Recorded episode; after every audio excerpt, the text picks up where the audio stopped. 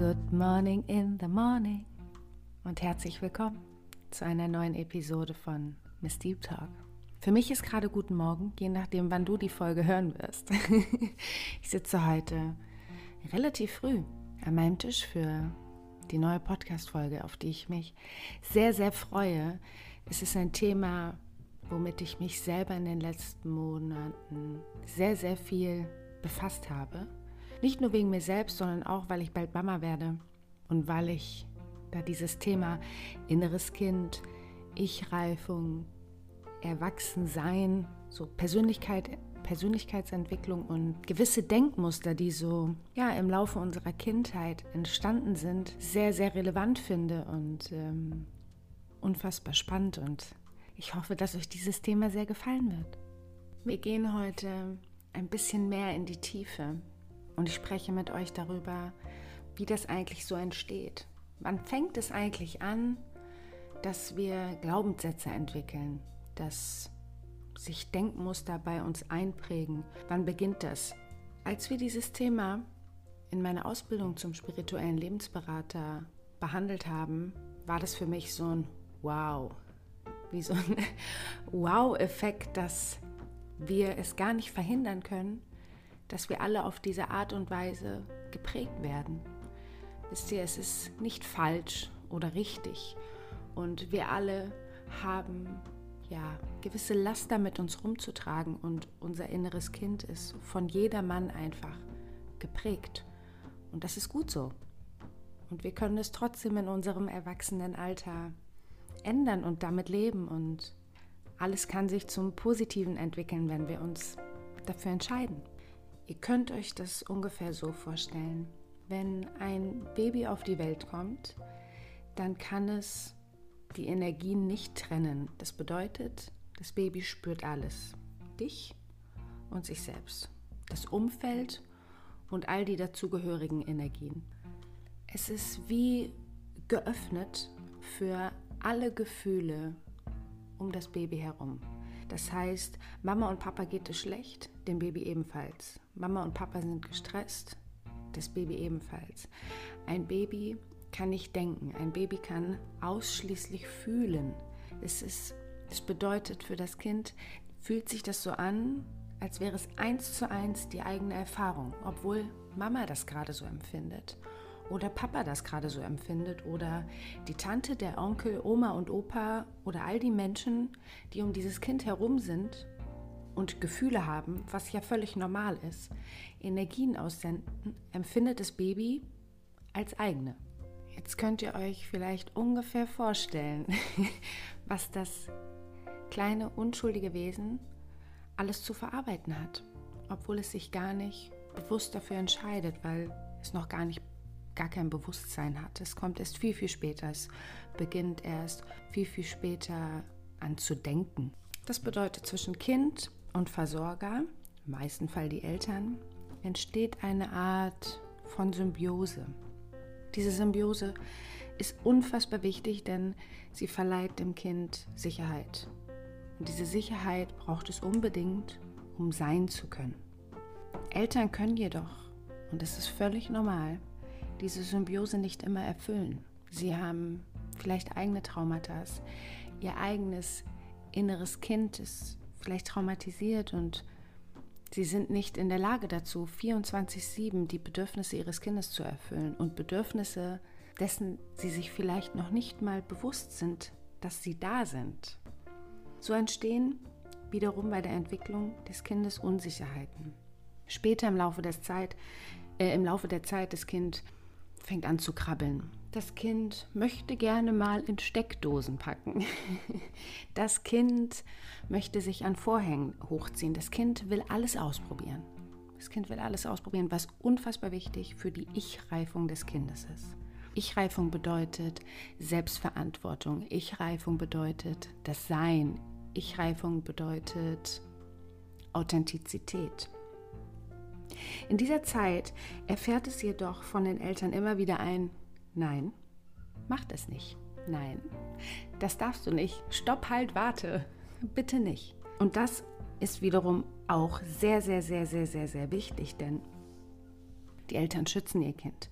Das Kind kann ja selber noch nicht entscheiden, kriege ich jetzt eigentlich einen Stromschlag, wenn ich in diese Steckdose fasse? Denn es probiert es ja aus. Es lernt aus den Erfahrungen, die es sammelt. So entwickelt sich das sogenannte falsche Selbst, was aber nicht falsch ist. Denn dieses falsche Selbst sichert das Überleben vom Kind und ist von enormer Wichtigkeit. Das heißt, auch da, es ist nicht falsch. Es ist relevant, es ist überlebenswichtig. Ihr könnt euch vorstellen, wir sind sozusagen alle, alle mit diesem falschen Selbst aufgewachsen. Wir sind alle mit diesem falschen Selbst großgezogen worden, denn es ist relevant. Es ist relevant und es ist, ich habe das Gefühl, es ist wie das, die Aufgabe, zu der Person zu werden, die ihr seid, das kommt halt erst später. Vorher ist nochmal wichtig, dass ihr überlebt, dass ihr keine Stromschläge bekommt, dass ihr nicht von Schränken runterfällt, äh, runterfallt, wo ihr hochklettern möchtet, dass ihr nicht Tarzan an Vorhängen spielt. Das sind alles Dinge, ja, die sind eigentlich relevant für eure Ich-Reifung. Sie sind aber einfach noch nicht auszuführen, weil ihr zu klein dafür seid und weil die Verletzungsgefahr zu groß ist. Was passiert also? Dieses falsche Selbst entwickelt sich und was noch viel wichtiger ist, die Symbiose zwischen Eltern und Kind für das Kind von enormer Wichtigkeit soll natürlich aufrechterhalten werden. Das heißt, das Kind wird im Laufe seiner Entwicklung alles dafür tun, weiter geliebt zu werden. Es gibt nichts Wichtigeres, ob es das Säugling ist, ob es das Kleinkind ist. Es möchte einfach von den Eltern geliebt werden. Wir gehen also einen sogenannten Kompromiss ein. Wir haben das falsche Selbst angenommen und unser wahres Ich kann sich nicht wirklich entwickeln, weil wir haben ja gar nicht gelernt, wie. Das Einzige, was wir wollen, ist geliebt zu werden. Das hört auch nicht auf nach den Eltern. Nach den Eltern erfolgen Erzieher, es folgen Lehrer, es erfolgt der Partner, die Partnerin, die Gesellschaft, die Politik, der Staat. Und ob das bewusst oder unbewusst ist, auch da wollen wir sozusagen geliebt werden. Wir wollen nicht beiseite geschoben werden. Wir wollen halt dazugehören. Was jedoch aber dadurch passiert ist, wir entfernen uns immer mehr und immer mehr von uns selbst, von unserer sogenannten Ich-Reifung, um in dieser Welt einfach klarzukommen. Also da möchte ich auch wieder sagen, ich rede hier nicht von richtig oder falsch, sondern viele der Großteil tut es, um klarzukommen. Wir passen uns an. Das ist unser sogenannter Kompromiss, denn dieses Ich-Sein, diese, zeichnen wir es mal als wahre Essenz, das ist ein Prozess, der sich im Laufe des Lebens entwickeln darf. Das ist dieser Moment in deinem Leben, wo du vielleicht bemerkst oder dich fragst, wer bin ich eigentlich? Und will ich das überhaupt, was ich hier alles tue? Liebe ich meinen Job? Möchte ich diese Ausbildung ausführen?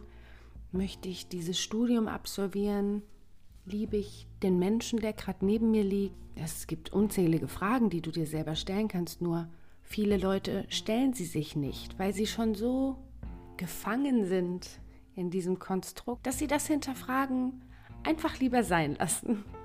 Nichts lohnt sich mehr, als für sein wahres Ich loszugehen und zu sagen, okay, jetzt entscheide ich mich dafür, authentisch zu sein und jetzt entscheide ich mich dafür, unabhängig davon, was in meiner Kindheit passiert ist und was mein inneres Kind erfahren hat, jetzt möchte ich ich sein. Ich kenne das von mir selbst gut genug, dass ich im Laufe meines Lebens häufiger solche Sätze gesagt habe, ja, aber ich kann das nicht anders, weil ich hatte ja nie einen Vater. Oder ich kann das ja nicht anders, weil meine Mama hat das und das. Und dann habe ich vieles gelernt in der letzten Zeit. Und da waren entscheidende Dinge dabei und entscheidende Sätze wie, sei der Vater, den du dir wünschst, auch wenn du ihn nie hattest. Sei die Mutter, die du dir wünschst. Deine Mutter ist heute nicht mehr dafür verantwortlich, deine Bedürfnisse zu erfüllen. Dein Vater ist genauso wenig dafür verantwortlich, deine Bedürfnisse heute zu erfüllen. Das war einmal und So habe ich entschieden, mich nicht mehr auf meinen inneren Kindverletzungen auszuruhen und ja, mit meinem inneren Kind in den Dialog zu gehen. Also eine dieser Aufgaben war zum Beispiel sein inneres Kind zu beobachten. Wir reagieren ja in den unterschiedlichsten Momenten, entweder erwachsen oder ein wenig kindlich. Das innere Kind geht häufig in die Traurigkeit und trotzt und fühlt sich verletzt. Und ich denke, das kennt jeder von uns, wenn wir uns getriggert fühlen. Dieses große Wort, ich habe das Gefühl, dieses Wort Trigger sieht und hört man überall. Und ich finde, da gibt es einen entscheidenden Unterschied, den man machen sollte.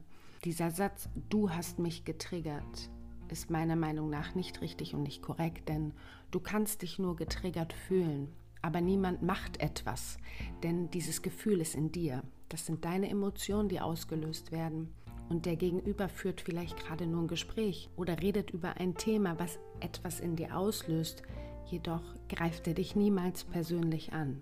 Ein Beispiel, wenn ihr euch verabreden wollt und die Person sagt spontan, ah, mir ist was dazwischen gekommen, ich kann leider heute Abend doch nicht mit dir essen gehen. Wie reagiert ihr in diesem Moment? Reagiert da euer inneres Kind oder euer erwachsenes Ich? Euer inneres Kind vielleicht so, oh Mann, oh, ich habe mich so drauf gefreut. Seid ihr dann eingeschnappt? Seid ihr nachtragend? Wie fühlt ihr euch? Und das erwachsene Ich würde eher reflektieren und sagen, okay, sie kann nicht, ich finde das schade, aber beim nächsten Mal. Wisst ihr, das ist nicht, das erwachsene Ich ist nicht nachtragend. Das erwachsene Ich kann die Dinge, ich würde behaupten, ein wenig objektiver betrachten und für sich die beste Situation daraus generieren, denn ändern kann man daran ja nichts mehr, dass das Abendessen abgesagt worden ist. Man kann nur das Beste daraus machen und vielleicht den Abend für sich anders ausklingen lassen. Das klingt alles sehr, sehr viel einfacher, als es ist. Ich kenne das von mir selbst. Oh mein Gott, was habe ich schon für Dramen hingelegt? So war roter Teppich reif. Mittlerweile gar nicht mehr, weil ich mich immer frage, was bringt es mir in dem Moment, wenn ich mich da jetzt zu sehr reinsteige? Wie, wie lange hält es mich auf? Und rege ich mich morgen immer noch darüber auf? Wie ist es in fünf Tagen? Interessiert es mich noch in zwei Wochen? Und wenn ihr diese Fragen alle mit Nein beantworten könnt, dann könnt es auch direkt sein lassen, euch darüber aufzuregen.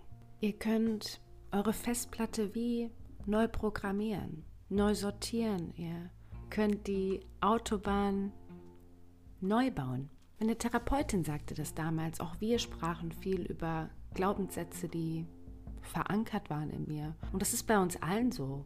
Wir alle haben eine Festplatte, die erstmal programmiert wurde im Laufe unserer Kindheit, im Laufe unserer Teenagerzeit, im Laufe unseres jungen Erwachsenseins. Doch wir sind in der Lage dazu, das zu löschen. Wir sind in der Lage dazu, unsere Festplatte einfach neu zu programmieren, Abzweigungen bei der Autobahn zu bauen und gewisse Straßen abzureißen. Wir können das. Wir sind, wir sind jetzt schon groß. Dem Moment, wo ich bei mir selber Denkmuster und Glaubenssätze erkannt habe, war das der Jackpot-Moment, denn nur da konnte ich sie ändern. Nur da konnte ich sagen, boah, nee, das will ich nicht mehr. Das möchte ich jetzt anders machen, weil wenn ich das so und so mache und wenn ich so und so agiere, geht es mir sehr viel besser damit und ich fühle mich sehr viel stressfreier und nicht traurig und nicht bedrückt. Wann wart ihr das letzte Mal schaukeln? Wann wart ihr das letzte Mal in der Wasserrutsche? Boah, ich war, ich war vor ein paar Wochen mit Daniel in der Wasserrutsche. Was heißt paar Wochen? Wie alt war ich da? Äh, wie alt war ich da? Wie weit war ich da? Ich glaube im dritten, vierten Monat. Und wir hatten richtig Bock, Wasserrutsche zu fahren. Dann sind wir da runtergepäst. Leute, das war so schnell. Das war so schnell und ich dachte, das ist wie früher. Das kann mir nicht schnell genug sein. Badehose in die Poritze und ab geht's. das war nicht so. Als ich unten angekommen war, war ich froh, dass ich mein Leben hatte. Aber mein inneres Kind hat sich kurz gefreut. Beim Schaukeln war es ähnlich. Ich, ich liebe Schaukeln. Ich finde es irgendwie so, dieses Gefühl im Bauch, wenn es so kurz kribbelt. Ja, das war da auch so. Bis zu einem gewissen Moment, wo wir zu dritt auf einer Schaukel waren, auf so einem Reifen, der sich so gedreht hat. Und plötzlich merkte ich, wie mir etwas flau im Magen wurde. Dachte, scheiße, das liegt bestimmt an der Schwangerschaft. Aber den anderen beiden Mädels ging es ebenfalls so.